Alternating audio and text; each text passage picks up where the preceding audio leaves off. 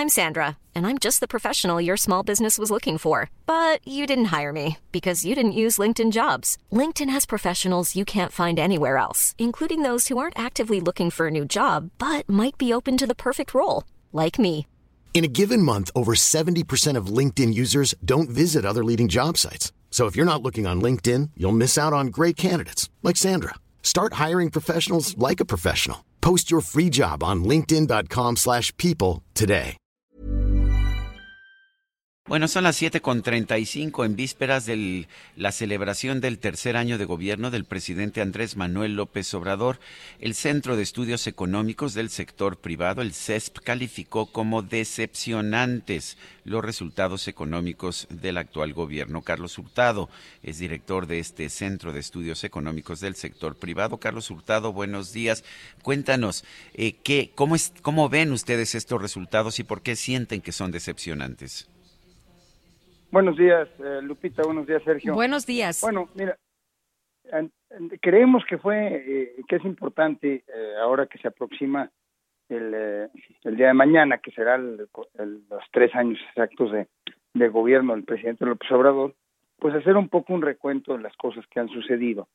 Y en este sentido eh, decidimos, eh, ha- han sucedido muchas cosas, ¿no? Pues escogimos dos dos elementos, digamos. Uno, los principales resultados de la economía en estos tres primeros años, que como tú dices calificamos de decepcionantes o quizá algún término más fuerte como desastroso podría ser más eh, apropiado.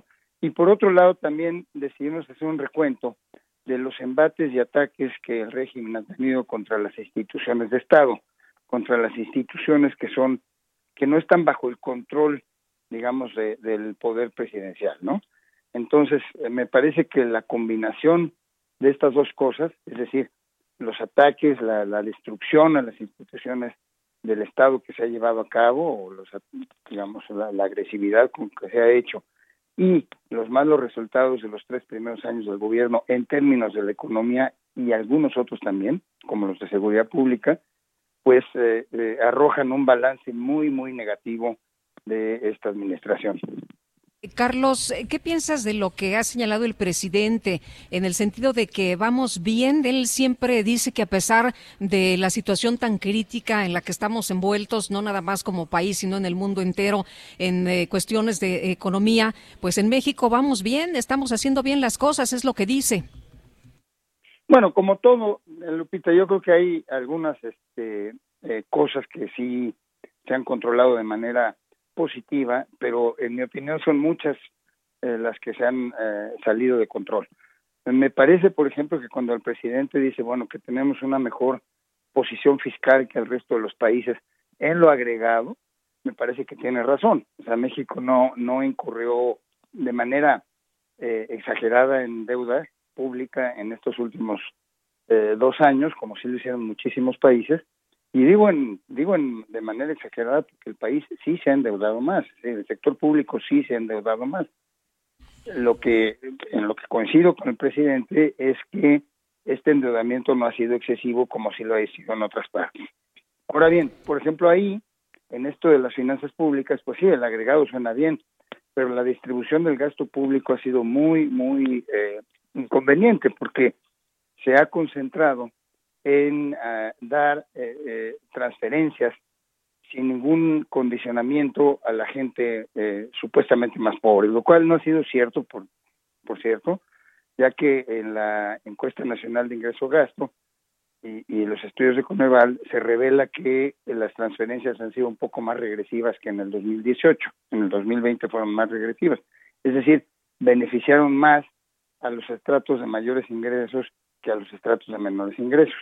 Pero en todo caso, eh, digamos, el, el, el, gasto público no se ha dedicado a aumentar el capital, a la inversión pública, por un lado, y por otro lado, las transferencias o dádivas del gobierno, pues no incluyen ningún incentivo para contrarrestar el círculo vicioso de la, de la perpetuación de la pobreza, como era la idea de las transferencias que se tenían antes en México y que por cierto fueron imitadas por el Banco Mundial para promoverlas alrededor del mundo por su por su probada eh, eficacia.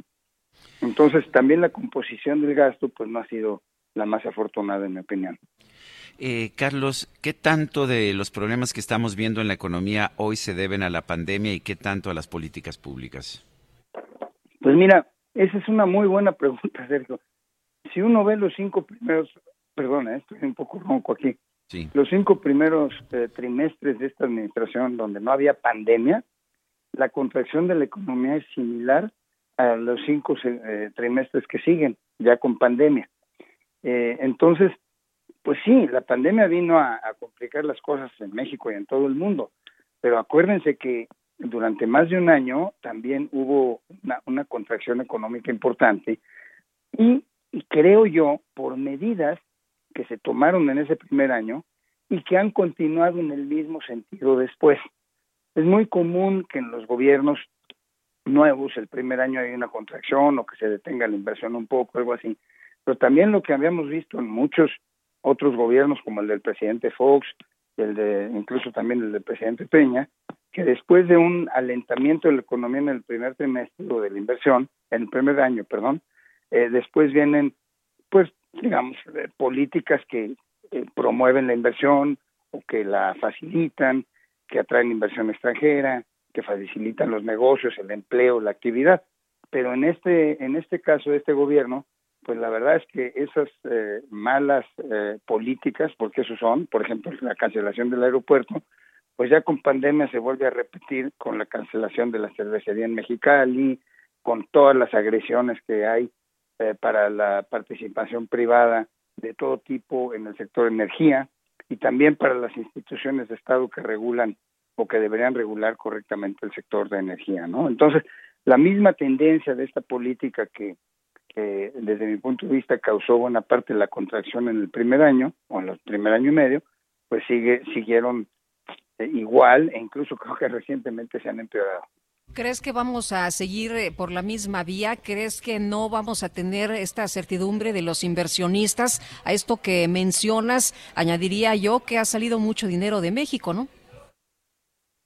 Sí, ha salido mucho dinero de México en la cuenta, perdón, en la, en la cuenta financiera de la balanza de pago se ve como muchas inversiones se han retirado de los eh, de los eh, eh, de, los bonos del gobierno, los CETES y bonos del gobierno. Sin embargo, yo creo que lo, lo más lo más grave de todo esto son los anuncios. Digo, la semana pasada tuvimos dos anuncios, ¿no? La ratificación o la eh, confirmación de que seguimos siendo parte de Norteamérica, el TEMEC y demás cosas, el viaje del presidente, pero regresando pues el acuerdo este o decreto que se hace en donde se saca o se exime eh, eh, prácticamente a todos los proyectos públicos pues de licitaciones y de y de cumplir fíjense quisiera hacer este comentario este este acuerdo exime al gobierno de cumplir las regulaciones que el propio gobierno hace verdad es decir, el presidente dice es para que salga más fácil. Bueno, la responsabilidad, de, eso depende de él, la responsabilidad de la regulación es del gobierno. Entonces, en vez de decir vamos a trabajar porque es muy pesada, decimos, bueno, pues que la siga sufriendo todo el mundo, pero nosotros no salimos de ella. Se me hace de veras ya que, que raya en el borde del cinismo esto, ¿no? Carlos Hurtado, director del Centro de Estudios Económicos del Sector Privado, gracias por conversar con nosotros. Muchas gracias a ustedes, Lupita, Sergio, y un saludo muy afectuoso. ¿eh? Gracias, gracias, Carlos. Un fuerte abrazo. Hi, I'm Daniel, founder of Pretty Litter. Cats and cat owners deserve better than any old-fashioned litter. That's why I teamed up with scientists and veterinarians to create Pretty Litter. Its innovative crystal formula has superior odor control and weighs up to 80% less than clay litter. Pretty Litter even monitors health by changing colors to help detect early signs of potential illness. It's the world's smartest kitty litter. Go to prettylitter.com and use code ACAST for 20% off your first order and a free cat toy. Terms and conditions apply. See site for details.